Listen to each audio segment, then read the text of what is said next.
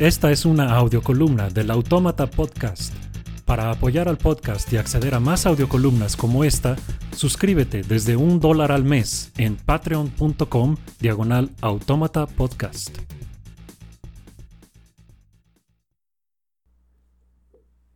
Desde hace casi tres años participo en la mesa directiva de mi asociación de colonos. Bueno, eso es un decir, porque en casi tres años que la desarrolladora inmobiliaria nos cedió el control, no hemos logrado que suficientes colonos paguen de manera constante para mantener vigilancia, alumbrado y mantenimiento, ni mucho menos para crear una asociación civil legal como se debe.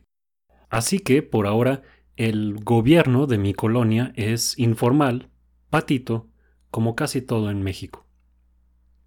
Esta experiencia me ha servido para valorar más mi tiempo, del que cada vez soy más celoso y reniego más explícitamente en las juntas. Pero más, me ha dado una pequeña dosis de evidencia de que la gente que gobierna es, meramente, gente. Nuestros problemas son un microcosmos de los problemas de un gobierno nacional. La recaudación, la seguridad, la convivencia, la democracia o su ausencia. De 130 casas que abarca el fraccionamiento, contribuyen regularmente a las cuotas de mantenimiento unas 30. Esto no alcanza para pagar vigilancia, por lo que nos hemos visto limitados a solamente mantener el alumbrado de la colonia y algunas reparaciones menores. Convocar a los vecinos a una asamblea urgente reúne a unas 15 personas a lo mucho, y la mitad somos los de la propia mesa directiva que los convocó. A pesar de las evidentes carencias en nuestra colonia y de lo alcanzables que son las soluciones, no podemos vencer la apatía y la morosidad. Hay quienes se escapan de pagar con el pretexto de que ellos solo están rentando y le toca pagar al dueño, lo cual es falso porque le toca pagar al residente, sea dueño o no. O dicen que no quieren pagar hasta que todos los demás paguen porque no quieren mantener a los morosos aunque los morosos son ellos. No hay manera de obligarlos a pagar si no tenemos la asociación civil en forma, para lo cual no hay dinero. Eso sí, no dejan de reclamar por la inseguridad, la jardinería, la recolección de basura o el ruido de sus vecinos. Comentan también, por cierto, que venden tamales y pizzas a domicilio y que señalar que abusan del chat del fraccionamiento para promoverse es intolerancia. Dentro de nuestro pequeño gobierno tenemos también de todo.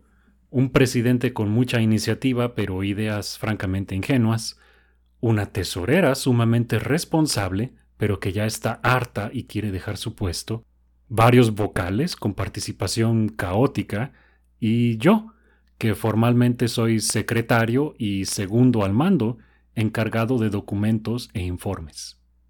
Ya se imaginarán a un misántropo como yo escuchando el eterno debate izquierda-derecha, pero al nivel de qué hacer sobre la jardinería y la caca de perro.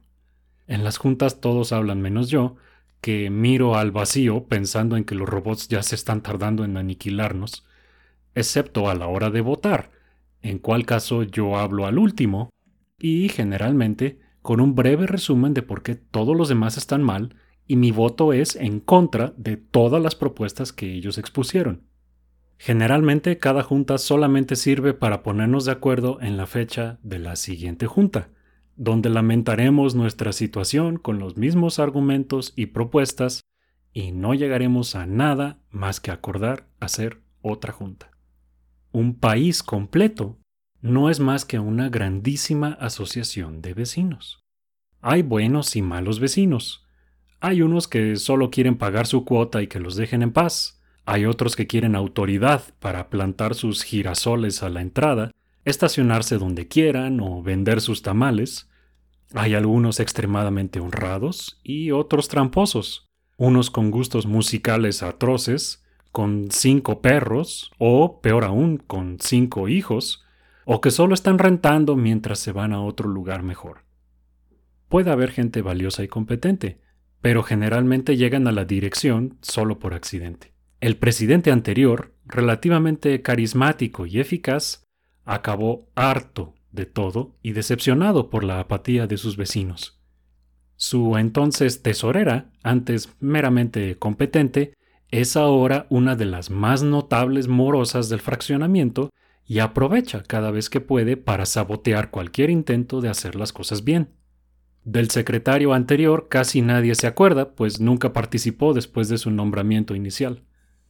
Se supone que mi periodo acaba en mayo y, en ese momento, espero finalmente pasar a ser un mero contribuyente más y salirme de todos los estúpidos chats de chismes, drama y caca de perro, para entregarle un montón de papeles inútiles al pobre tipo o tipa que me siga.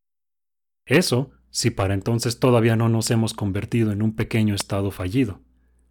Con algo de suerte quizá algunos imperialistas nos conquisten.